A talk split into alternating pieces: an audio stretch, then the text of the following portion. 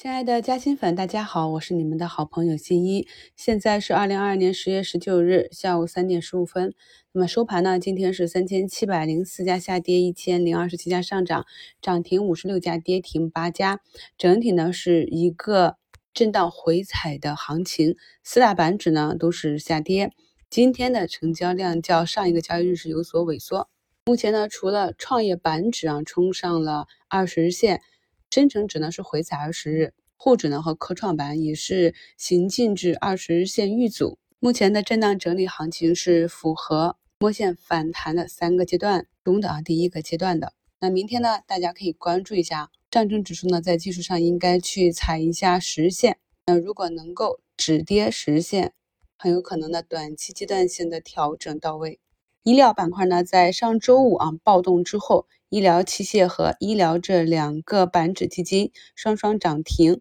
那给大家贴图可以看到，虽然我们从高标上感觉到分化，有个别个股啊今天下跌的幅度比较大。那昨晚的直播里呢，也是给大家提前预警了。由于呢龙头大博首先选择调整，所以呢昨天啊涨幅居前的几个医疗股呢，今天啊大部分都是一个下跌调整的状态，也符合我们昨天的预判。所以啊，朋友们一定要去认真学习啊！昨天直播里给大家讲的几个啊高位形态，而且呢，大部分啊今天都是大资金流出，这就是我们需要学习的。短期啊会看如何呢去逐步获利了结的图形，或者说呢避免去参与的图形。虽然今天不少前期涨幅比较大的医疗股是大幅的调整啊，但是呢，我们去看这几个板指，体现在他们的日线级别上也只是三个。小阴小阳线的横盘整理啊，而且呢还是属于强势整理啊。在昨天的买点课程里，我们也讲过类似的图形。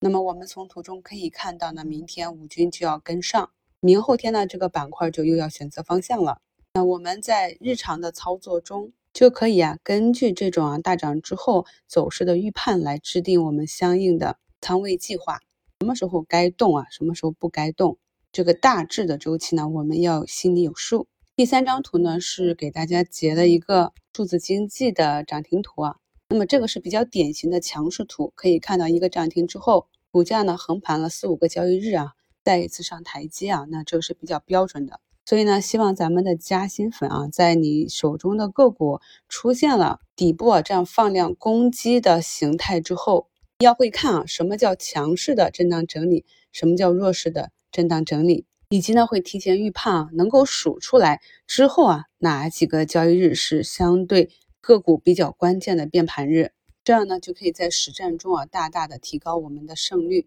今天呢，像茅台啊、中免啊这种权重股啊跌的比较凶，估计呢又是北上资金砸盘，今天北向资金净流出六十个亿。我们在 A 股这里呢，可以看超级品牌八八五七六一这一个指数啊，也是一路啊都受上方均线的压制，仍然呈一个空头。在这些风向标和板指的影响下，近期呢整个消费啊、食品啊、饮料就走得弱一些。所以呢，在一个板块没有风来，整体偏弱的环境下，板块内的个股呢，通常也都是下跌的状态。那么这里呢，跌的少的，相对来讲就是指定好的。或者是有业绩支撑，或者是有主力资金在扛，又或者呢是已经跌得比较深啊，砸不太动了。所以啊，朋友们在平时提问啊，我的个股为什么下跌的时候，可以看一下板块的原因。昨天涨幅居前的中药和眼科啊，今天也是有所调整。那么如果回踩的幅度小于上涨的幅度啊，就视为震荡向上；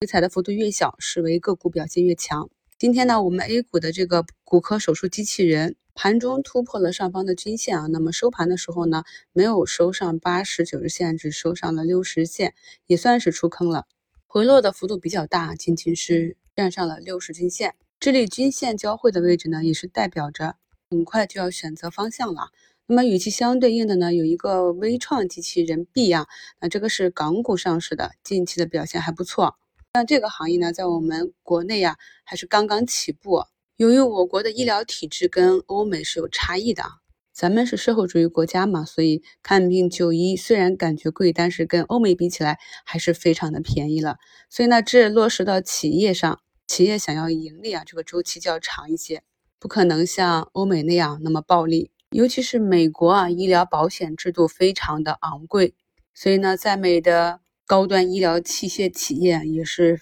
利润丰厚。所以大家在类比同一行业内不同企业的时候呢，也要结合企业所处的社会环境啊，去区别分析，要避免生搬硬套的类比。因为我们 A 股这个骨科手术机器人在市场上可以找到的类比标的比较少，所以大家后期可以关注一下。如果港股这个微创机器人能够保持一个比较好的涨势的话，看一下对 A 股这边啊同板块内的个股是否会有一个带动效应。另外提示大家啊，下一周呢就进入了上市公司第三季度财报披露的密集期。如果朋友们不知道应该怎样去应对的话呢，可以参考一下今年一季度和今年中报业绩预告那时啊，你手里的这些个股啊，看一下它在那个业绩报前后的表现。通常来讲，会有短线资金去埋伏业绩超预期，然后再以业绩出来最终的情况来决定一个短期的涨跌。而对于大概率啊确定是亏损的企业。很多资金呢会选择在之前先出局，等到业绩报之后的真空期啊，然后再重新入局去炒作。这是一部分啊做市场业绩报的短资，他们通常会采用的方式。这就是造成啊个股在业绩报前后短期波动的一个原因。